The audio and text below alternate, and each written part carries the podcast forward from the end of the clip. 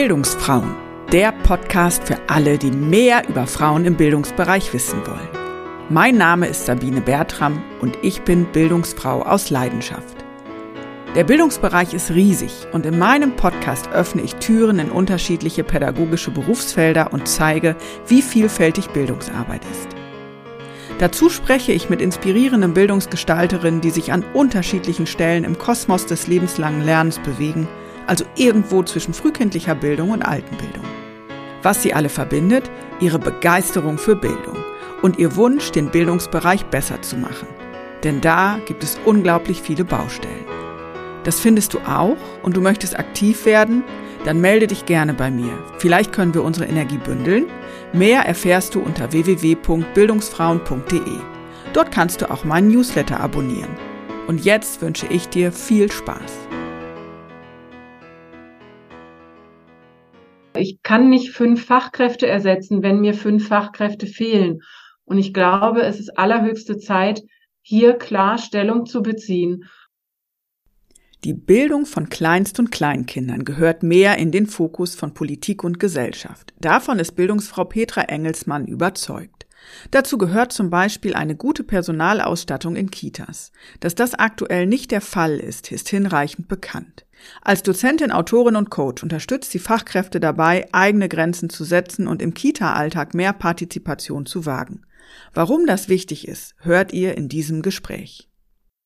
Herzlich willkommen zur ersten Bildungsfrauen-Podcast-Folge in 2023. Wir starten den Januar mit den kleinsten, nämlich mit dem Kita-Bereich und dem Bereich frühkindliche Bildung. Und ich begrüße herzlich Petra Engelsmann. Hallo Petra, schön, dass du da bist. Hallo Sabine, schön, dass ich da sein darf. Ich habe ja schon ein bisschen äh, gespoilert, dass du im Bereich äh, frühkindliche Bildung unterwegs bist. Was genau machst du denn im Bildungsbereich? Ja, nachdem ich äh, insgesamt 20 Jahre in Krippen und Kitas gearbeitet habe als Erzieherin, bin ich inzwischen als äh, Beraterin tätig, begleite pädagogische Teams, gebe Einzelcoachings, ja, habe jetzt auch ein Buch geschrieben zum Krippen- und Kita-Bereich und mein Anliegen ist einfach, auch die Gesellschaft so ein Stück weit wach zu rütteln, sag ich mal, zu sagen, hier in diesem Krippenbereich, da passiert unglaublich viel. Hier haben wir ja einfach so viel an Bildungspotenzial, dass wir nicht einfach so verstreichen lassen dürfen in den Krippen und den Kitas. Und da ist so meine Herzensangelegenheit, so ein Auge drauf zu werfen, ja, dass die Leute hier wach werden. Und wie genau hast du, also bist du da hingekommen und wie hast du auch dein Interesse für den äh, frühkindlichen Bereich entdeckt?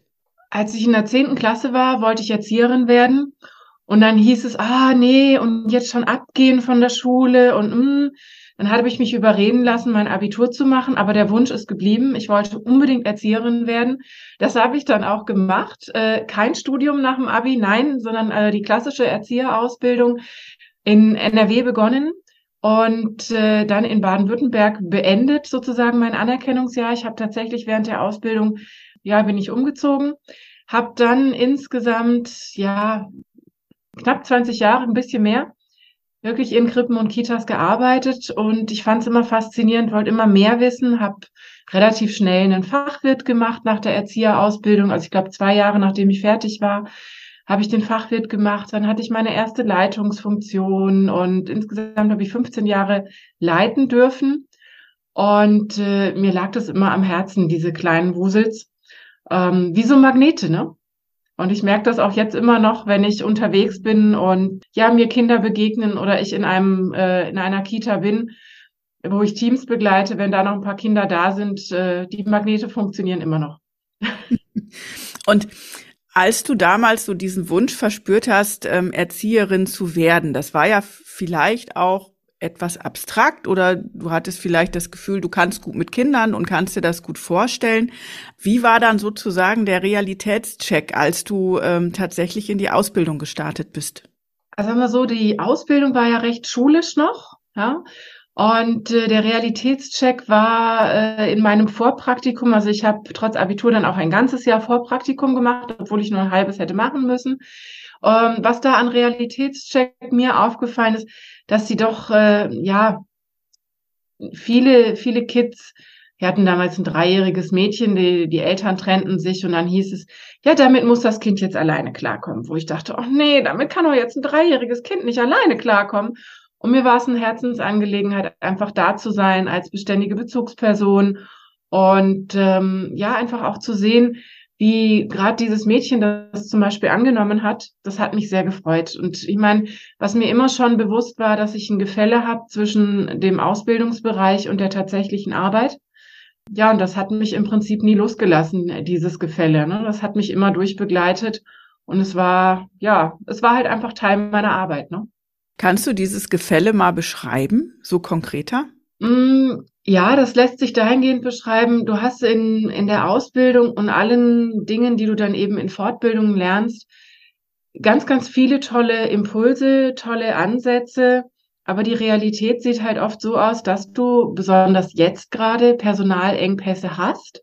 Und da möchtest du einfühlsam, partizipativ unterwegs sein und kannst es aber in gewissen Bereichen nur zu einem gewissen Punkt. Ja. Wenn du äh, ja mit zwei Leuten zehn Krippenkinder stemmst oder zu äh, anderthalb äh, 20, drei bis sechsjährige Kinder über den ganzen Tag acht Stunden lang betreust, dann ist halt mit der individuellen Pädagogik äh, ist einfach so ein bisschen Sand im Getriebe. Und dieses Gefälle wächst meiner Beobachtung nach stetig weiter. Ja, das, was du eben in der Ausbildung lernst, was du auch in, ja, in den Studienzweigen, äh, in Fortbildungen, wo ja auch das Deutsche Jugendinstitut sagt, dass wir eigentlich mehr individualisierte Pädagogik brauchen, dass wir mehr wirklich auf die einzelnen Situationen schauen müssen, können, dürfen, sollen.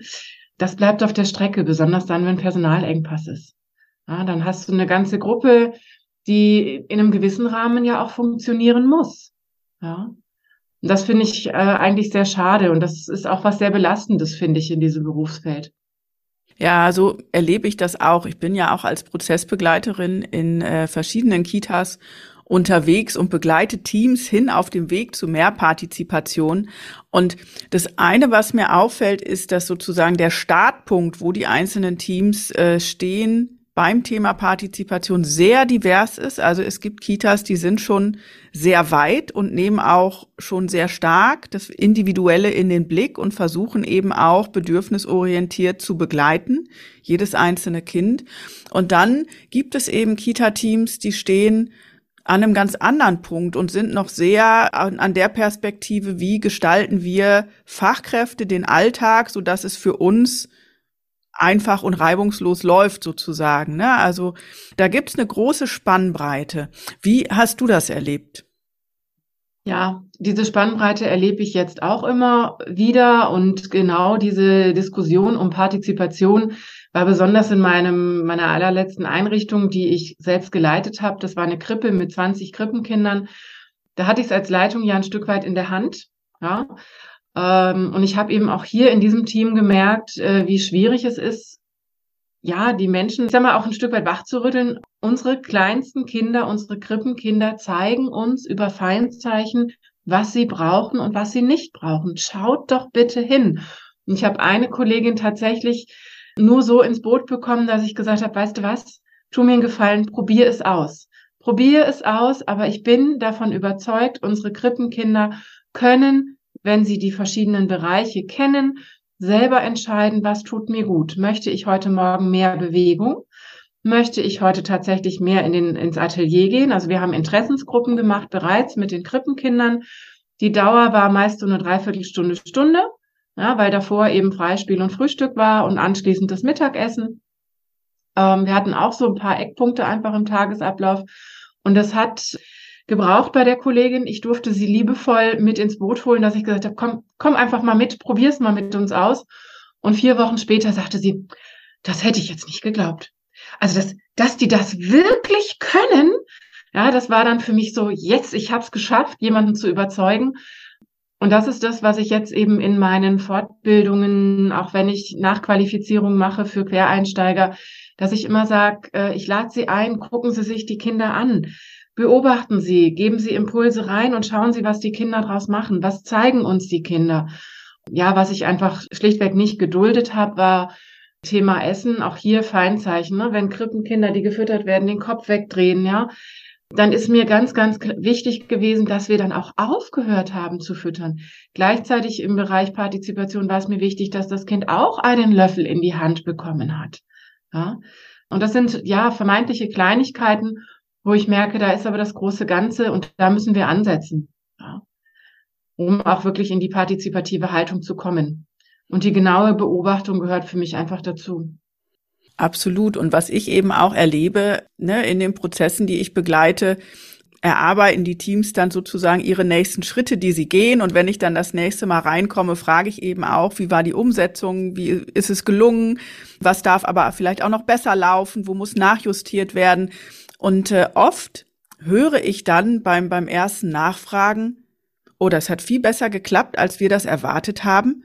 Und wir haben auch plötzlich viel weniger Stress, ja. weil bestimmte Konfliktherde einfach weg sind, weil die Kinder selber entscheiden dürfen, weil die Kinder selber sich anziehen dürfen, nicht in irgendwas reingezwungen werden. Also viele dieser dieser kleinen Kämpfe, ja, weil Kinder in äh, gerade dem Alter zwei bis drei ja auch ein starkes Autonomiebestreben haben und viele dieser Kämpfe mit Trotzanfällen und so weiter können dadurch natürlich auch wirklich entschärft werden oder umgangen werden, indem das Kind einfach wirklich seinem Autonomiebestreben an der Stelle äh, nachgehen darf. Und das ist wirklich ein interessanter Effekt, wenn man dann eben merkt, dass das einiges von dem Druck, der in den Kita-Teams da ist, so ein bisschen, sag mal, verpufft ist dann, weil sie merken, okay, es funktioniert und es macht es für uns auch einfacher, auch wenn wir im ersten Schritt schon ein bisschen mehr Arbeit haben, unsere Prozesse anzupassen oder wenn sich die Essenssituation verändert, zum Beispiel mehr Schüsseln zu kaufen, damit auf jedem Tisch eine Schüssel steht, dass die Kinder selber nehmen können oder so. Ne? Also da muss ja muss ja nicht nur sozusagen an der an der Haltung oder an der an der Beziehungsarbeit, an der pädagogischen Arbeit was verändert werden. Manchmal müssen ja einfach äh, Sachen räumlich oder vom Material her verändert werden. Ne? Und wenn wenn das erstmal geglückt ist, dann äh, gucke ich in wesentlich entspanntere Gesichter. Das ist wirklich ein spannendes Phänomen. Ja, und mein Ansatz ist da teilweise auch äh, zu sagen, naja, stellen Sie sich mal vor, Sie wären so wie unsere Kinder den kompletten Tag über acht Stunden lang fremdbestimmt. Ja, also ich äh, wage da immer wieder auch diesen Bogen zu schlagen, naja, wer von uns Erwachsenen möchte denn gesagt bekommen, so, du räumst jetzt bitte auf deinen Schreibtisch, ja, du gehst jetzt bitte zum Mittagessen, ja, obwohl wir mitten vertieft sind in dem, was wir uns gerade an Arbeit herausgesucht haben. Ja? Äh, da möchten wir auch nicht unterbrochen werden. Und das sind dann auch viele Aha-Momente, die ich da erlebe. Ja, stimmt eigentlich. Ja, ja, stimmt. Und Partizipation beginnt für mich äh, unter anderem auch damit, dass ich die Kinder auch mal informiere. Ja, dass ich zu den, den Spielgruppen hingehe, nicht oben drüber schreie, oh, wir räumen jetzt auf, sondern dass ich wirklich eins zu eins hingehe und sage, hey, ähm, nur, dass ihr schon mal vorgewarnt seid. Gleich gehen wir zum Händewaschen, weil das Mittagessen geliefert wird. Ne? Und dann gehen wir zum Mittagessen, dass ihr so langsam schon mal wisst, gleich müssen wir aufräumen. Diese Vorbereitung. Wenn ich das auch mit einfließen lasse, dann habe ich ja auch schon mal eine Vorleistung in Bezug auf Partizipation gemacht. Ne? Und dann, wie du sagst, äh, diese Kämpfchen, die eben durch diese Situationen auftauchen, weil wir gewisse, ja, gewisse Rahmenbedingungen brauchen wir ja einfach auch zum einen und zum anderen kenne ich einfach ganz viele Einrichtungen, die werden mit warmem Essen beliefert. So, und wenn ich mit warmem Essen beliefert werde, dann kommt das zu einer festen Zeit. Da bin ich nicht äh, so handlungsfähig, wie wenn ich tatsächlich eine Köchin im, im Haus habe und äh, sagen kann, also heute brauche ich das Essen um so und so viel Uhr, ja, oder vorweg schon mal für die Kleinen ein bisschen früher. Da kann ich ganz anders in Interaktion gehen, wenn ich wirklich jemanden vor Ort habe, der uns frisch kocht, wie wenn ich einfach was geliefert bekomme. Da habe ich ja auch meine äußeren Zwänge. Aber ich mache es mir leichter, wenn ich zu den Kindern hingehe und sie vorbereite. Jetzt hast du ja nach 20 Jahren als Fachkraft und Leitung in Einrichtungen den Weg raus gemacht, also eher äh, selbstständig zu arbeiten im Bereich Beratung, Begleitung. Was hat dich bewogen, diesen Schritt zu gehen? Naja, ich glaube, wenn ich äh, gesundheitlich auf der Höhe geblieben wäre, dann wäre ich, glaube ich, dauerhaft Leitung geblieben, weil es einfach ein Herzenswunsch war. Äh, ich hatte gesundheitliche Gründe, weshalb ich sozusagen überlegen musste, okay, was mache ich jetzt? Ja, und man kann ja äh, nicht alles neu erfinden. Und dann habe ich beschlossen, okay, ich würde gern mein Wissen weitergeben. Und dann habe ich geguckt, was brauche ich dafür und habe ja zwei Sachen mehr oder minder parallel gemacht. Ich habe äh, berufsbegleitend studiert, Social Management, Bildungs- und Sozialwesen. Und dann habe ich noch die Beraterausbildung nach Rogers gemacht und festgestellt, dass es ja eigentlich zwei komplett unterschiedliche Themenfelder waren, aber dass ich unglaublich schön miteinander verknüpfen kann. Ne? Durch diese personenzentrierte Ausbildung habe ich auch noch mal sehr an meiner eigenen Persönlichkeit wachsen dürfen. Ja? Äh, und das Studium hat mir natürlich noch mal ähm, ein Mehr an Fachwissen gebracht. Ja, und dann habe ich überlegt, was mache ich damit? Da ich parallel zu meiner zu den Ausbildungswegen über, schon überlegt habe, was kann es denn werden und ich dann schon Anfragen bekam, ja, kann, können Sie nicht mal eine Fortbildung machen? Können Sie nicht mal einen Impuls geben für das Team? So ist das nach und nach gewachsen. Ja, auch diese, diese Nachfrage dann von den Trägern, beziehungsweise das war so parallel. Zum einen war das eine Nachfrage von Trägern und die andere Seite war, Mensch, ich habe doch so viel Führungserfahrung, warum gehe ich da nicht ins Einzelcoaching? Ja. Und ja, durch dieses fundierte Fachwissen und eben auch die Praxisnähe, ja, wurde das dann ja langsam aber sicher ein Selbstläufer, ne? Ja, und was sind, was sind so äh, Fragen oder Themenstellungen, mit denen du oft konfrontiert bist? Also zum einen im Bereich Fortbildung, zum anderen aber auch wirklich in Einzelcoachings? Also in Einzelcoaching geht es ganz viel darum, wie finde ich meine Rolle als Leitung? Ja? Wie, wie schaffe ich den Spagat? Also hier in Baden-Württemberg zumindest gibt es viele Einrichtungen, da sind die Leitungen nicht 100 Prozent freigestellt, sondern eben auch mit im Gruppendienst, haben auch Bezugskinder. Und das ist ein immenser Spagat, einfach da auch zu sagen, okay, wir haben die Kids, wir haben die Führungsverantwortung fürs Team und äh, naja, stellenweise sind sie halt Führungskraft und stellenweise auch direkte Kollegin. Ja, also so eine Art Doppelrolle. Und deswegen ist da ganz viel eben die Rollenfindung, die Rollenklärung. Was ich aktuell beobachte, dass viele Leitungen aus den Teams heraus zur Leitung werden, was natürlich auch nochmal so ein paar, ja, Stolpersteinchen birgt, ja, eine große, große Herausforderung ist. Und die, ja, Themenfelder, die stark gefragt sind, sind zum einen tatsächlich die entwicklungspsychologischen Grundlagen, das Zusammenarbeiten in Teams, Gruppendynamiken, und als dritter Punkt ist wirklich Bindung und Partizipation eine ganz große Aufgabe, die immer wieder auch angefragt wird. Ja, da ist, ist unheimlich viel Bedarf und es ist ja auch unheimlich Druck auf dem Kessel. Ne? Also wenn man jetzt auch in den Medien das verfolgt, es ist Fachkräftemangel, Personalnot. Es rollt eine riesige Krankheitswelle jetzt Ende 2022 durch die Kitas, was bedeutet, dass viele Kitas Gruppen schließen müssen oder die Betreuungszeiten einschränken müssen. Das Personal arbeitet wirklich über die Belastungsgrenzen hinweg. Und ähm, dann ist natürlich der Wunsch sozusagen nach mehr Partizipation, sich fortzubilden und auch wirklich gute pädagogische Arbeit zu leisten, eher nochmal ein, ein Stressfaktor oft für Teams. Ne? Also ich habe den Eindruck, viele Teams kämpfen einfach gerade ums schiere Überleben irgendwie. Oder wie beobachtest du das? Ja, so beobachte ich das auch. Und ich meine, das, was du sagst, wäre wünschenswert, wenn wir tatsächlich Träger hätten, die dann auch sagen, naja, wir reduzieren die Gruppen, ähm, wir reduzieren die Öffnungszeiten. Ich war gestern in, in einer Fortbildung, die ich gegeben habe, wieder sehr schockiert, weil ich gehört habe, na wieso, wir haben zehn Stunden geöffnet und dann waren wir halt nur zu zweit und das über eine Woche. Ja, die andere Fachkraft erzählte, sie hätte fünf Kolleginnen zu wenig, also fünf offene Stellen seit über einem Monat ohne dass irgendwas an, an Reaktion von Seiten der Träger kommt.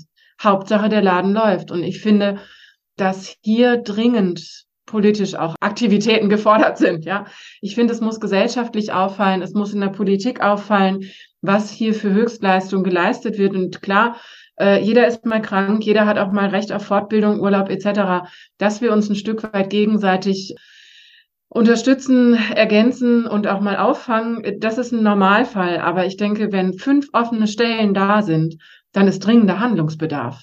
Ja, dann ist das nicht mal eben eine Krankheitswelle, dann ist das nicht mal eben eine Kollegin, die im Urlaub ist oder eine Fortbildung macht, sondern ist da, dann ist das deutlich mehr. Und ich kann nicht von, von Kolleginnen und Kollegen erwarten, dass die über längere Monate hinweg Doppelschichten arbeiten. Also ja. Ja, was, was ich da halt wirklich, wirklich immer erlebe, und ähm, das ist ja auch so ein bisschen das Thema hinter meiner Marke Bildungsfrauen oder hinter diesem Label, dass die Frauen, weil es sind ja vorrangig Frauen im Kita-Bereich, weit über 90 Prozent, ja, in diesen Rahmenbedingungen arbeiten und sich schier zerreißen, um es für die Kinder so gut wie möglich zu machen. Und die gehen eher halb krank und auf einem Bein in die Kita, um da zu sein und um auch verlässlich da zu sein, als für sich selber zu sorgen und sich vielleicht auch mal krankheitsbedingt rauszuziehen, auch wenn es mental oder kräftetechnisch, erschöpfungstechnisch nicht mehr funktioniert. Also was ich in den letzten Wochen erlebe, ist, dass äh, in vielen Teamsitzungen wirklich Tränen fließen, weil Kolleginnen da sind, die einfach nicht mehr können ja, die gar nicht wissen, wo sie noch Kraft mobilisieren sollen und wo eben die Träger bisweilen auch sicherlich nochmal strikter durchgreifen müssen, wo aber wirklich vieles auch aus den Frauen heraus, also sie haben so einen Anspruch an sich, alles gut zu machen, dass sie eben sich selber da an der Stelle vergessen. Und das finde ich höchst dramatisch, muss ich sagen. Ja, das geht mir auch so, dass ich das höchst dramatisch finde. Und ähm, ich sage dann immer auch ein bisschen provokativ, würden das die Männer wirklich machen? Fragezeichen. Ja, würden die nicht früher was sagen? Und für mich macht es auch deutlich, wie, ja, wie es einfach auch ein, eine gesellschaftliche Problematik ist. Wo wird denn gesehen, was da tatsächlich für Arbeit geleistet wird? Also, und ja, ich gehöre zu denen, die ähm, mehr als einmal eine private Veranstaltung verlassen habe, weil mir gesagt wurde, naja, was willst denn du jetzt schon nach Hause? Du spielst doch morgen eh den ganzen Tag, ja. Ähm, du hast doch die beste Arbeit der Welt, weil du kriegst fürs Spielen auch noch Geld. Ja, und dann, ja, war das mehr als einmal, dass ich aufgestanden bin und gesagt habe, ähm, ne, guter Freund, du zahlst, ich gehe jetzt, weil das muss ich mir nicht antun. Das, was ich mache tagtäglich, das hältst du keine zwei Stunden durch. Ja? Und äh, ja, wenn es denn schön ist und wir die Zeitressource haben, dann spielen wir tatsächlich mal. Und was passiert bei diesen Spielsituationen? Unglaublich viel Bildung, Partizipation, Bindungsaufbau etc. pp. Und ich finde, das darf mal gewürdigt werden und es darf auch anerkannt werden. Das dürfen auch die Frauen in den Berufsfeldern selber mal anerkennen, was sie da einfach tagtäglich leisten Wer ist in der Lage, sich auf 10, 15, 20 Krippenkinder oder Kindergartenkinder individuell einzustellen? Ja, erst redet man nach links einen Moment mit einem Kind, dann auf der rechten Seite was, wo ein Kind ankommt und an einem zieht, ne, und, und nach irgendwelche Fragen hat, irgendwas wissen möchte oder was braucht. Und da kann ich im Garderobenbereich verschiedene Kinder unterstützen, dass sie sich selber anziehen lernen oder ich kann im Baubereich sitzen, ich kann im Atelier Kinder begleiten, völlig egal wo sich da wirklich individuell auf die Kids einzulassen, das finde ich ist eine Höchstleistung und das verdient draußen in der Gesellschaft dringend Anerkennung. Ja, und das, was du beschreibst, diese, diese Sprüche, na, du spielst ja auch nur, schließt ja auch so ein bisschen an, als damals die Drogeriekette Schlecker pleite gemacht hat. Äh, ne, mhm. ne, so nach dem Motto, die Frauen, ach, die sind ja Frauen, die können wir doch mal locker flockig in die Kitas schicken weil sie Frauen sind, können sie das ja auch. So, ne? Also das ist tatsächlich eine absolute Missachtung des ganzen Bereichs, ja, und eine absolute Dequalifizierung. Also ich finde auch bedenklich, wenn ich äh, sehe, ne, dass Politik Drittkräfte, die unqualifiziert sind, in Kitas schickt, wie das in Niedersachsen zum Teil der Fall ist, oder die immerhin na vielleicht 100 oder 120 Unterrichtsstunden äh, Fortbildung bekommen, aber das ist natürlich nichts im Vergleich zu einer ausgebildeten Fachkraft, die ähm, als also in Niedersachsen als Sozialassistentin äh, zwei Jahre oder als Erzieherin vier Jahre Ausbildung machen musste. Und ähm, auch da steht ja irgendwie dahinter, na ja, das ist ja eher so eine natürliche Gabe. Das muss man ja gar nicht so lernen. Und was du eben auch sagst, ist, es ist ja also das, das, das Wort Bildung kommt da ja dann auch überhaupt kein Stück vor. Also ich meine, es passiert so viel in der Gehirnentwicklung in diesen jungen Jahren, ja, und, und da werden so viele Weichen gestellt und das ist wirklich das Alter, wo eigentlich am meisten Bildung passiert. Ja, das ist das, was ich auch sage. Eigentlich sind Krippen und Kitas nicht eigentlich, sondern Krippen und Kitas sind genau die Bildungseinrichtungen, wo wir Grundsteine legen. Was ich dazu sehr spannend finde, du hast gerade die Schleckerfrauen erwähnt. In dem Großraum, wo ich äh, wohne, kam es vor ein paar Jahren dazu, dass man gesagt hat, naja, wir brauchen jetzt eigentlich Ganztagsschulen. Es wurden Hortbereiche geschlossen. Und ähm, auf die Anfrage der Horterzieher, was sie denn dann zukünftig zu tun hätten oder was sie denn, ne, wieso man jetzt hier den Hort schließt. Ja, sie ist doch kein Problem. Die Horterzieher, die stecken wir einfach alle in die Krippe. Dann haben wir auch genügend Personal.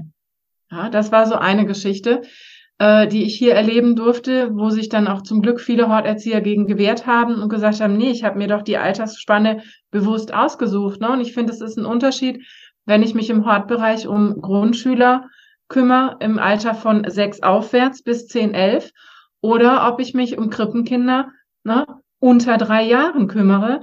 Die Bedürfnisse ähm, sind ganz andere. Ja, die Anforderungen an die Selbstständigkeit sind ganz andere. Ja, ähm, da haben wir mehr als ein Gefälle. Und was ich auch sehr, sehr spannend finde, ich weiß nicht, ob du dir mal den Spaß gemacht hast, auf den deutschen politischen Bildungsserver zu gehen von unserer Bundesrepublik. Ich habe das mal gemacht, ja, im Zuge meiner Ausbildung von Studierenden, die ich im, im Kurs hatte. Wir haben uns den Bildungsserver angeschaut und haben ja einfach mal geschaut, wie ist denn der Zeitstrahl? Was ist denn so verankert in, den, in dem Zeitstrahl ja, des Berufsfeldes Bildung und Erziehung? Und das Wort Bildung tritt immer erst auf im Bereich, wo es um Grundschule geht, frühestens da.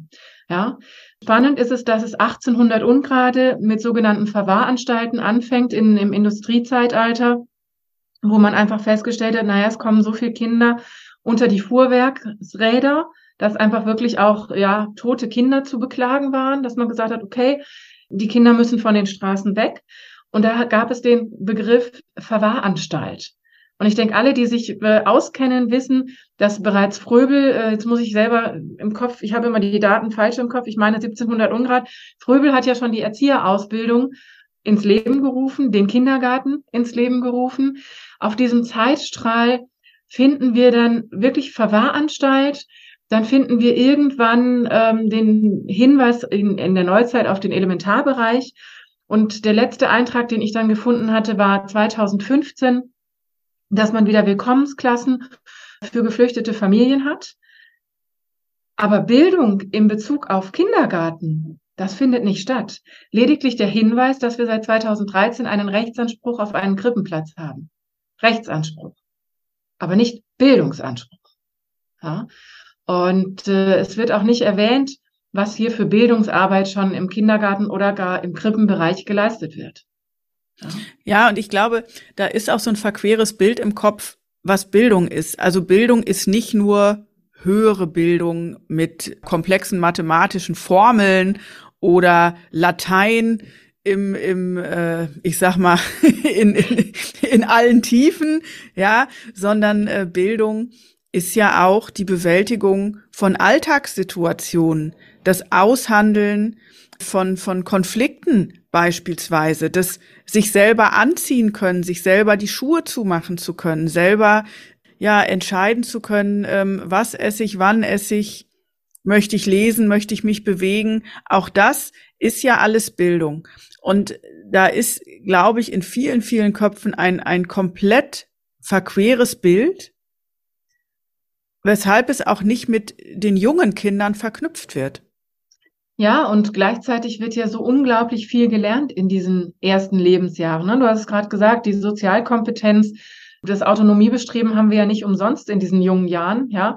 Und jeder Elternteil möchte ein Kind haben, das, wenn es in die Grundschule kommt, sich die Jacke selber zumachen kann, die Schuhe binden kann, Schuhe anziehen kann. Und ja, schlussendlich wollen wir ja rein theoretisch, sage ich mal immer dazu, ne, wollen wir das wirklich? Fragezeichen. Aber ich möchte es schon dass wir kleine Menschen haben, die für sich selber sorgen können, wie du sagst, die ein Gespür für ihren eigenen Körper haben. Brauche ich jetzt noch Schlaf? Deswegen finde ich zum Beispiel auch das Aufwecken der Kinder in Krippen und Kitas, weil die Eltern sonst das Kind abends nicht ins Bett bekämen, ja, ne? wo ich nur immer denke, hm, schaut doch bitte auch mal drauf, was müssen denn diese kleinen Wusels in Krippen und Kitas schon alles leisten? Ja, und es ist deutlich anstrengender, da auch einen Tag zu vollbringen. Und eben dieses, was, was lerne ich alles, ja? Und ich finde hier Ähm, ich sage mal, mein nächstes Buch ist Thema Marketing in Kitas, ja, damit wir uns auch ein Stück weit besser verkaufen, in Anführungszeichen. Denn was lernen Kinder, wenn sie verschiedene Gefäße haben und Linsen von einem Gefäß ins nächste schütten oder Wasser schütten? Ja, das ist das eher die erste Erfahrung zur Mengenlehre.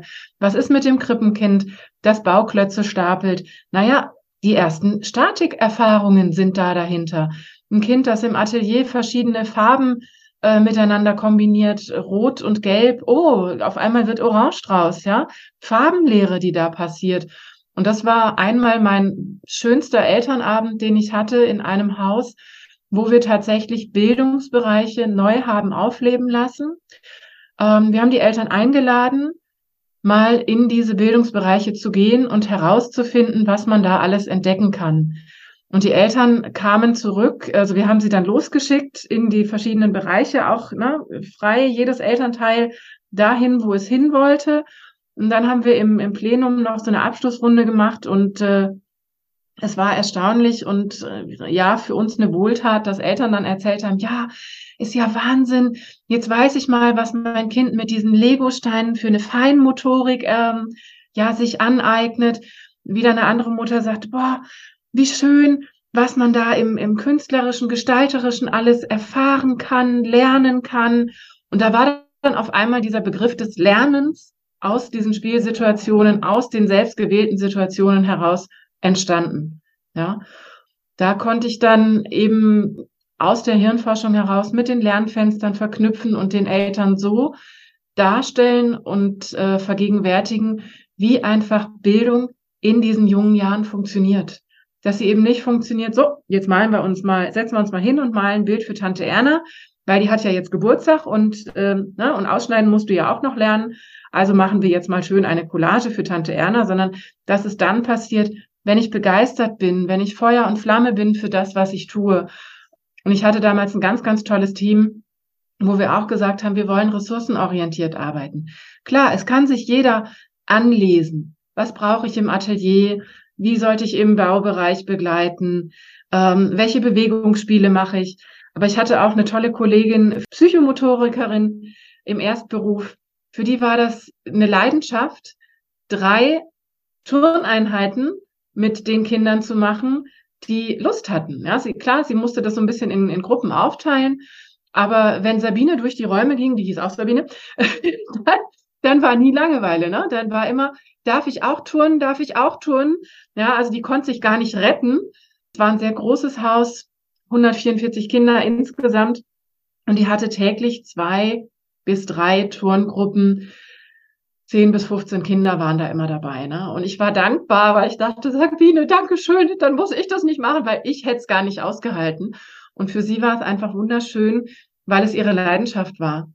Ja, wir hatten Kolleginnen, die künstlerisch selber aktiv waren, die waren im Atelier beschäftigt und die konnten natürlich den Kindern auch ganz andere Inhalte vermitteln, wie wenn ich mir das angelesen hätte. Ne? Ja, was oder der Gedanke, der mir gerade ja noch kommt, ist, ich glaube, dass auch das Menschenbild insgesamt ich sag mal, noch veränderungswürdig ist. Ja, weil wenn du so beschreibst, na ja, Kinder müssen das ja lernen und am besten man setzt sich dann sozusagen dahin und für Tante Erna bastelt man das dann und so. Da steckt ja auch so ein bisschen die Haltung dahinter. Das Leben ist kein Ponyhof. Du musst auch Sachen machen, wo du gerade keine Lust drauf hast.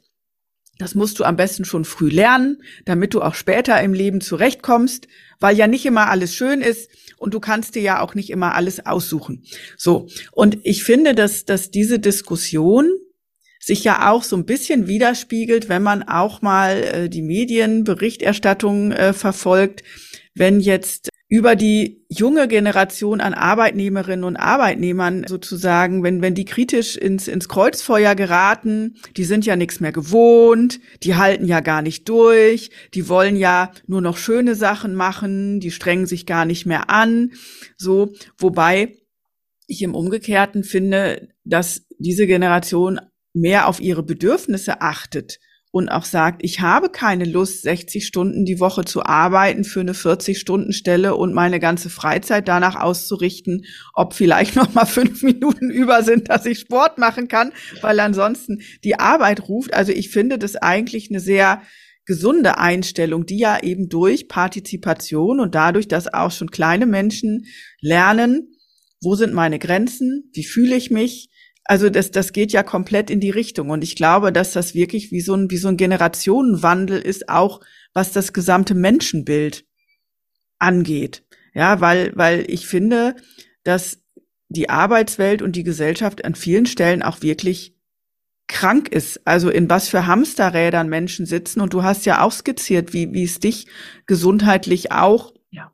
sehr gefordert oder überfordert hat ja, dieses Pensum zu halten. Ich habe so eine Erfahrung auch schon mal gemacht und bin da auch sehr stark ins, ins Umdenken gekommen.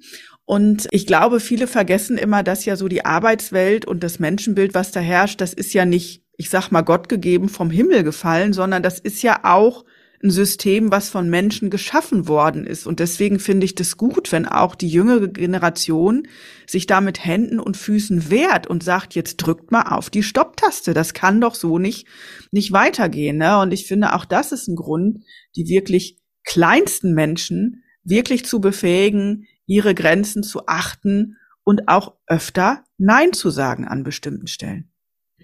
Und ich finde, wenn wir von früh auf lernen, was uns gut tut, äh, wo auch unsere Stärken liegen, also ich hatte gerade ja dieses Ressourcenorientierte gesagt, ne? Wir können nicht alle kleine Einsteins sein und uns alle mit mathematischen Zahlen oder Formeln beschäftigen. Wir haben alle unterschiedliche Fähigkeiten und das Wort Beruf stammt ja ursprünglich von dem Wort Berufung ab. Ja, und ähm, ich habe auch viel Einzelcoachings, die ich inzwischen gebe, wo ich wirklich mit den Leuten dran arbeite, zu schauen, was liegt dir denn? Also ich meine, dass wir alle irgendwo ein Stück weit arbeiten müssen, können, dürfen, sollen, weil sonst kommt ja kein Geld rein, das wissen wir auch, ja. Und da ist aber für mich die Frage, mit was fülle ich denn meinen Berufsalltag? Denn wenn wir das mal tatsächlich anschauen, wir sind mehr Zeit im Berufsalltag als im familiären Kontext oder im Freundeskontext oder eben in diesem, ne, was gerade auch so hochgehalten wird, diesem Me-Time. Ja, wir brauchen die Zeit zum Regenerieren viel, viel stärker, weil wir inzwischen oftmals mit äh, Themenfeldern beschäftigt sind, die nicht so hundertprozentig zu unserer Berufung gehören. Und wer bringt denn den jungen Menschen heute noch bei, darauf zu hören, was liegt dir denn? Was macht dir Freude? Worin bist du begabt? Ja, also Du hast ja auch eigene Kinder, da wirst du auch feststellen dürfen, dass beide Kinder grundverschieden sind, ja, unterschiedliche Stärken mitbringen. Und wenn wir das in den, in den Krippen und Kitas mal auch gelten lassen, ja, also wenn ich zum Beispiel, ich gebe auch ab und zu eine Fortbildung zum Thema Inklusion und da komme ich immer mit der Fabel. Vielleicht kennt jemand diese Skizze, wo verschiedene Tierarten, damit es gerecht zugeht, ein und dieselbe Prüfung erhalten ja, also eine Robbe, ein Aal, ein äh, Adler, ein Kaninchen und ich weiß nicht was. Wir klettern jetzt alle den Baum hoch, ja. Die Tierwelt ist, da, da leuchtet es uns ein, dass ein Aal niemals einen Baum hochklettern wird. Ja, und so haben wir eben unter Kindern auch. Wir haben Kinder, die sind total sportlich begabt. Wir haben Kinder, die sind sprachlich begabt. Dann haben wir kreative Kinder. Dann haben wir kognitiv starke Kinder, die dir mit Zahlen jonglieren, schon im Alter von fünf, sechs Jahren, wo du denkst, so, boom, ja. Ich habe einen zweieinhalbjährigen gehabt, der hat Puzzle gemacht für, für acht, neunjährige, wo ich dachte, what? Ja, ich weiß nicht, wo er das her hatte. Die Eltern sagten auch, äh, ja gut, wir puzzeln auch gerne, aber das war's dann auch, ja. Und ich finde, wenn wir das so ein bisschen anerkennen, mehr reinholen und die Kinder auch darüber stärken, was sie gut können und da können wir ja von der Krippe im Kindergarten eigentlich schon lernen und den Grundstein auch quasi für Grundschule und weiterführende Schulen legen. Ja, wir können nicht alle durchweg in Mathe eine Eins haben, in Deutsch eine Eins haben und in Englisch und weiß ich nicht was. Wir werden immer unterschiedliche Noten haben, weil wir unsere unterschiedlichen Stärken und Schwächen haben. Und ich finde, das gilt es schon im Krippen- und Kindergartenbereich einfach auch anzuerkennen. Ja, jetzt hast du ja ein Buch geschrieben. Du hast schon mehrfach sozusagen auch darauf hingewiesen. Das heißt, gebt der Kindheit eine Chance. Das klingt ja wirklich auch wie ein Appell. Was hat dich bewogen dazu, deine Gedanken zu formulieren und auch speziell mit diesem Titel? Der Titel ist ehrlich gesagt gewachsen. Ich habe mir gewünscht, dass wir im pädagogischen Kontext endlich wieder nach der Sinnhaftigkeit gucken. Ja, wo haben die Kinder was davon, dass ich eben, du hast vorhin gesagt, das Hamsterrad, ne, dass ich da nicht so drin bin. und rödel, rödel, rödel und eigentlich das, weshalb ich da bin, nämlich die Kids, ähm, ja, die blieben teilweise auf der Strecke wegen Personalengpass und was auch immer. Und das war mir ganz wichtig, die Herzensangelegenheit, hier die Kinder wieder in den Fokus zu holen. Und wie schon erwähnt, ich möchte, dass die Gesellschaft aufwacht, dass die Gesellschaft sieht, dass wenn wir unseren Kindern in Krippen und Kitas zu viel zumuten, sie eigentlich gar keine Chance mehr haben, weil sie ja gar keinen eigenen Weg finden können. Ja, aber schlussendlich wird das ja erwartet, dass sie selbstständig sind, dass sie Entscheidungen treffen können. Aber dafür müssen wir sie hinführen. Dazu müssen wir sie begleiten. Und das braucht Zeit, Einfühlungsvermögen, das braucht auch Fachkräfte, die eine gute Teamarbeit leisten, wo wir auch die, die Teamqualität beachten und nicht einfach beliebig äh, einfach Menschen zusammenstopfen, weil wir brauchen ja hier gerade Personal, ja, so salopp gesagt, sondern dass wirklich drauf geguckt wird, was tut den Kindern gut, was tut den Menschen gut. Das sind alles zwischenmenschliche Beziehungen, die da ja auch einen Platz finden. Ich sage auch immer liebevoll, es sind keine Aktenordner, die wir aus dem Schrank holen können und sagen können, ah ja, Aktenordner A muss mal gerade warten, weil ich muss mich mal gerade um B kümmern, ja, sondern es sind kleine Lebewesen, die jetzt Beachtung brauchen und nicht erst in ein paar äh, Monaten, Jahren. Und sag mal, das Buch angefangen habe ich, als ich tatsächlich nicht mehr habe arbeiten können, habe lange, lange dran geschrieben. Und für mich war es dann einfach auch ähm, ja nochmal ein Zeichen in der Corona-Zeit, wo ich gedacht habe, Moment, der Fußball darf wieder spielen, aber die Krippen und Kitas sind immer noch zu und die Schulen. Warum? Wo ist hier der Platz für die nächste Generation? Ja. Und das hat mich sehr ärgerlich gemacht und äh, ja, auch wie ich immer wieder konfrontiert worden bin mit Aussagen, auch im, im äh, privaten Bereich, im familiären Bereich. Dazu darf, dürft ihr wissen, ich bin in einer Mathematikerfamilie groß geworden. Ja, das heißt, das, womit ich mich beschäftige, mit Pädagogik, ähm, mit Beziehungsqualität, Bindungsstrukturen, das sind alles so, so Felder, die ist für mein Umfeld überhaupt nicht greifbar. Und da ist mir bewusst geworden, wie wenig das eigentlich greifbar ist. Und hier möchte ich wachrütteln und ja, mit dem Buch auch Eltern so ein Stück weit äh, aufzeigen, was, was wird eigentlich in den Kitas geleistet, bis hin zur Politik. Also ich habe auch dieses Buch an unsere Familienministerin geschickt. Bis jetzt noch keine Reaktion. Ich bin gespannt, ob eine kommt. Ja, ja, ich möchte tatsächlich auch gesellschaftlich aufrütteln und politisch aufrütteln. Ja, und ich glaube, das ist aktuell wichtiger denn je. Und die, die, ich sag mal, Defizite, die im, im frühkindlichen Bereich herrschen, schlagen ja auch auf andere Bereiche einfach durch, ja. Also wenn keine Fachkräfte da sind und Kitas und Krippen kürzer betreuen oder weniger betreuen können, dann können Eltern ihren anderen Berufen auch nicht nachgehen, beispielsweise. Also schlägt ja dann beispielsweise wirtschaftlich auch durch. Ne? Oder dass, dass, dass einfach an anderen Stellen die Fachkräfte fehlen, weil sie eben Care-Arbeit leisten müssen. Ne? Ich meine, man könnte natürlich auch noch mal in den Gesundheitssektor schauen, da sieht's ja auch nicht besser aus. Also der, der gesamte Bereich, der sich um Care kümmert, hungert aus sozusagen. Was sind denn, wenn du das mal auf den Punkt bringst, die drei größten Herausforderungen für den frühkindlichen Bereich oder die, die größten Mangelfelder, die du siehst? Also mal vom Personalmangel ganz abgesehen, ne, wie du gerade sagtest, sehen wir natürlich haben, es mangelt an der individualisierten Pädagogik, an der Zeitressource, wirklich hier in eins zu eins Interaktionen zu gehen und ähm, mir ist bewusst, dass wir beobachten müssen. Ohne Beobachtung ne, geht nicht. Wir sollten auf jeden Fall die Kids beobachten, schauen, was bewegt die Kinder, welche Themen beschäftigen sie. Was ich deutlich in Frage stelle, ist, ob wir dazu so viel Dokumentationspflicht brauchen oder ob wir nicht eher die Menschen brauchen, die das sehen wahrnehmen. Und in meinem Ausbildungs, zu meinem Ausbildungszeitraum hat man noch gelernt, wir spielen eine Spielsituation an und ziehen uns dann wieder raus, wenn die Kinder selbstständig dann das Spiel fortführen. Das bedeutet aber auch, dass wir ganz, ganz viel präsent sein müssen in Spielsituationen, dass wir ja auch mit den Kindern im Atelier aktiv sein dürfen und nicht nur zugucken. Ja, wir dürfen Impulse geben Und ich glaube, das ist so eine, die größte, mit einer der größten Herausforderungen, Impulse zu geben, ohne daraus eine Vorgabe werden zu lassen. Ja.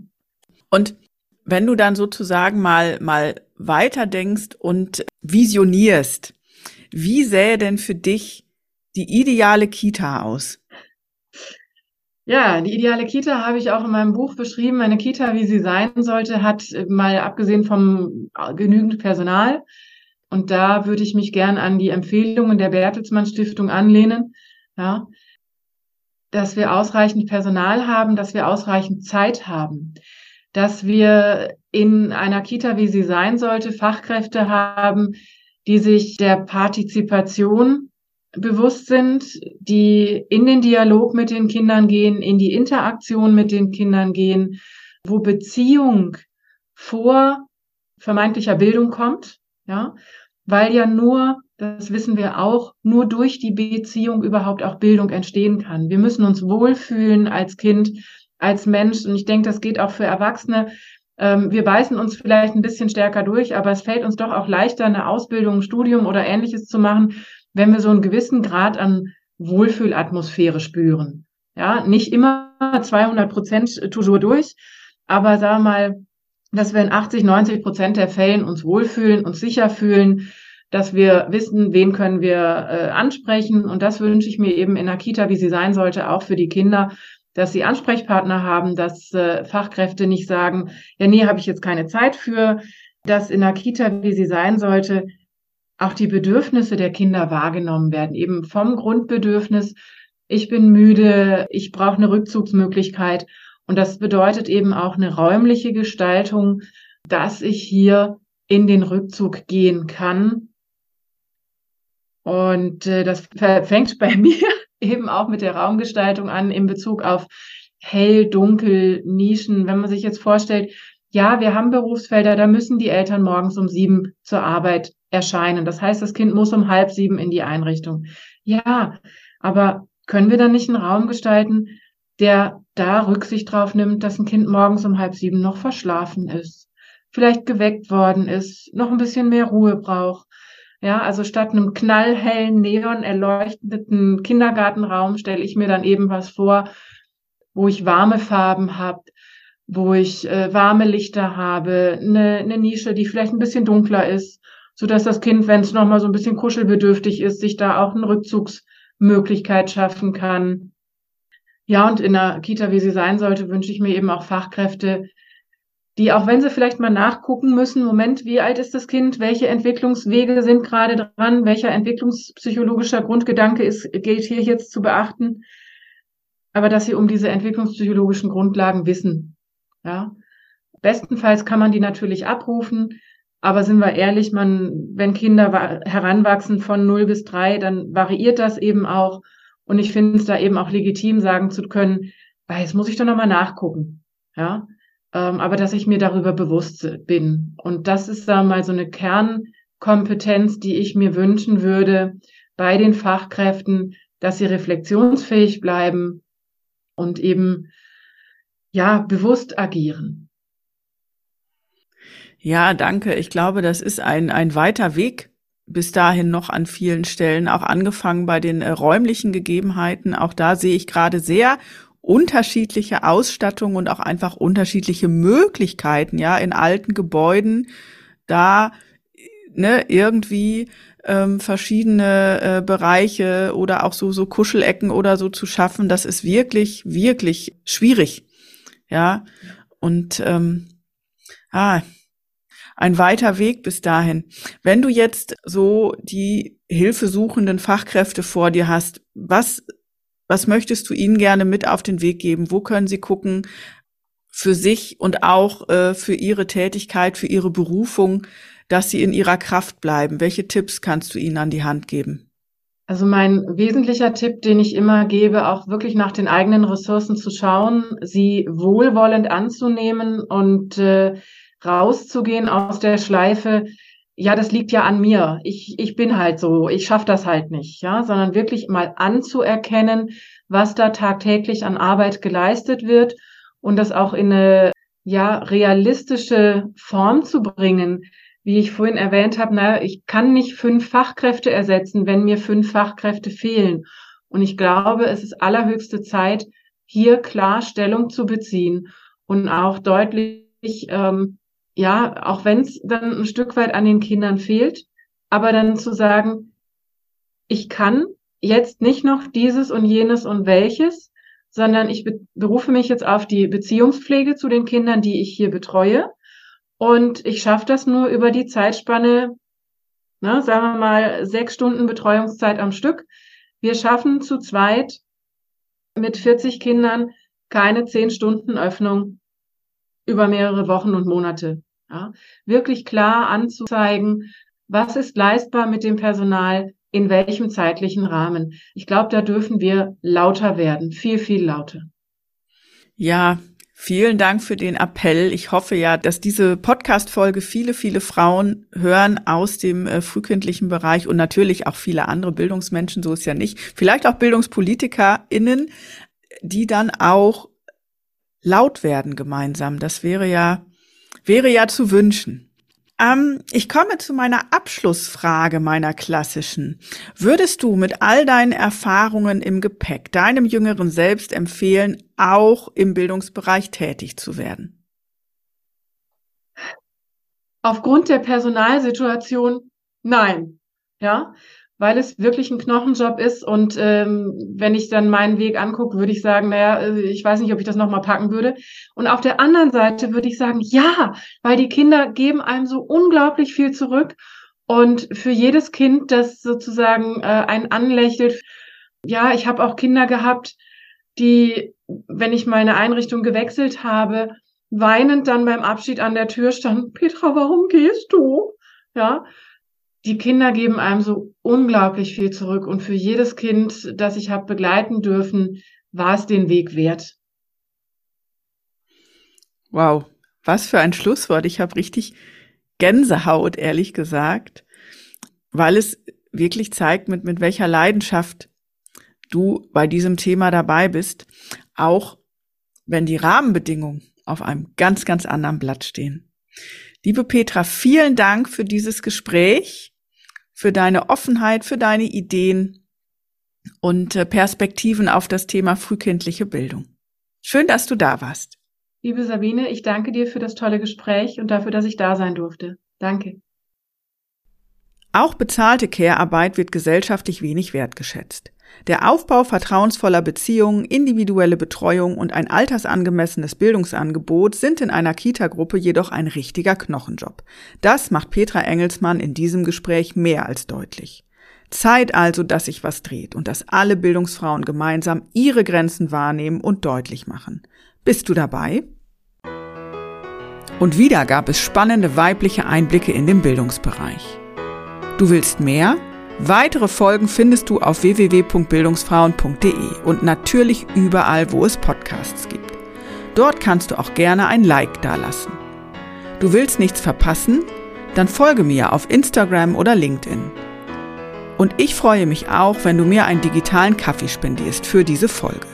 Die Links findest du in den Show Notes.